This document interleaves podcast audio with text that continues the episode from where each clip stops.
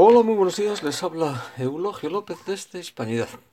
Eh, miren ustedes, ayer vivimos una cuestión muy curiosa que es esa mujer víctima de la violencia de género, al parecer eh, le disparó su cuñado por intentar proteger a su hermana. Bueno, pues, pues efectivamente es eh, hiriente, lamentable y todo lo demás.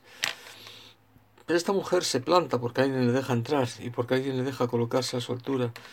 En un acto contra violencia de género se planta delante de Ortega Smith y Ortega Smith, un cobarde, como dice la la sin sentido y descerebrada y algo más de doña Irene Montero, Javier Ortega Smith, el pobre hombre, pues, pues claro, ¿qué vas a hacer ante una chiflada que te está amenazando con el dedo y pegando chillidos mientras siguieras la, la mano derecha de, de la amiga Carmena la intenta consolarla. Dice, consolarla no, señora, apartarla, que está molestando a un señor insultándole sin ningún motivo, porque no lucha contra la ideología de género y porque hace política con la ideología de género.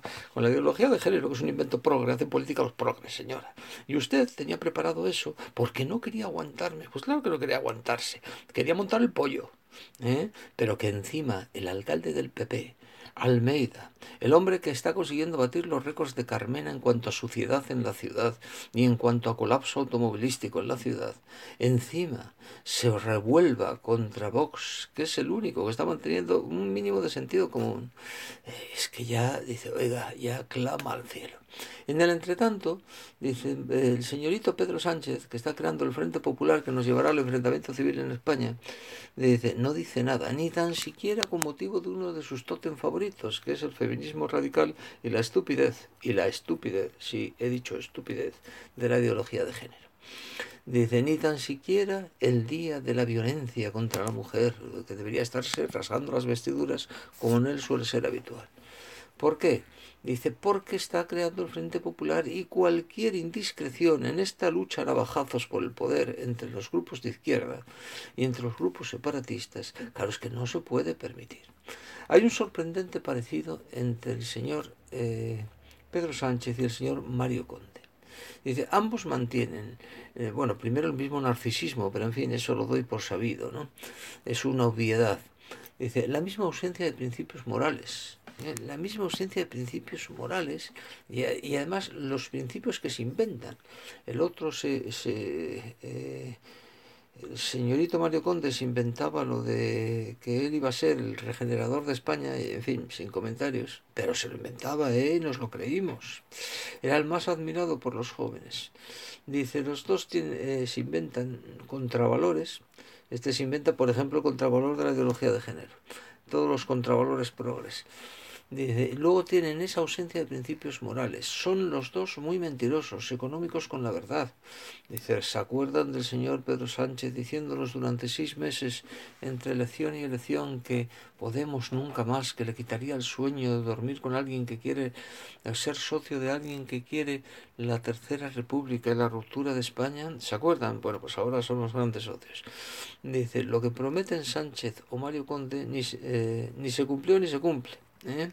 Y ambos son además esta ausencia de principios morales, muy económicos con la verdad, o sea, muy embusteros. Vamos.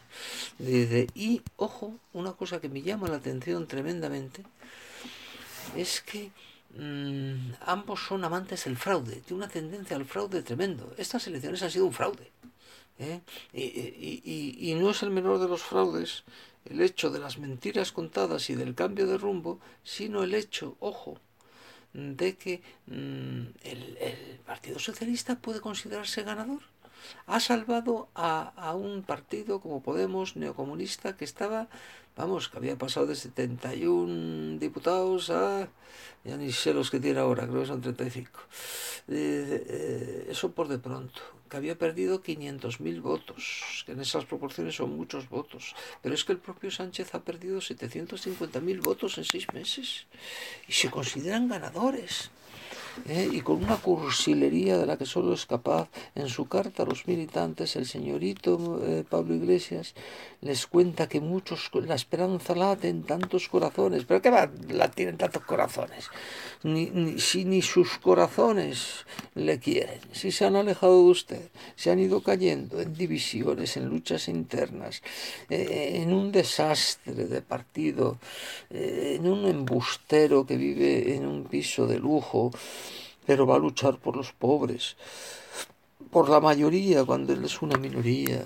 es que es cursi, un bicho de mucho cuidado, y a ese cursi y a ese bicho de mucho cuidado es a los que el bicho narcisista de, del Señor Pedro Sánchez va a entronizar, ha salvado de la ruina y va a elevar al gobierno, creando un frente popular que va a dividir a toda España. También a su manera, desde Banesto, el señor Mario Conde dividió a toda España. Pero hombre, es bastante triste. Y la gran mentira, la gran mentira, ha sido la gran mentira ayer de la ideología de género.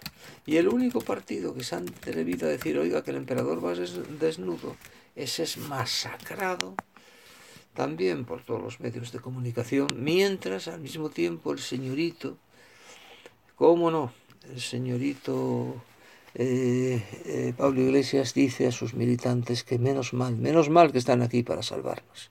Increíble.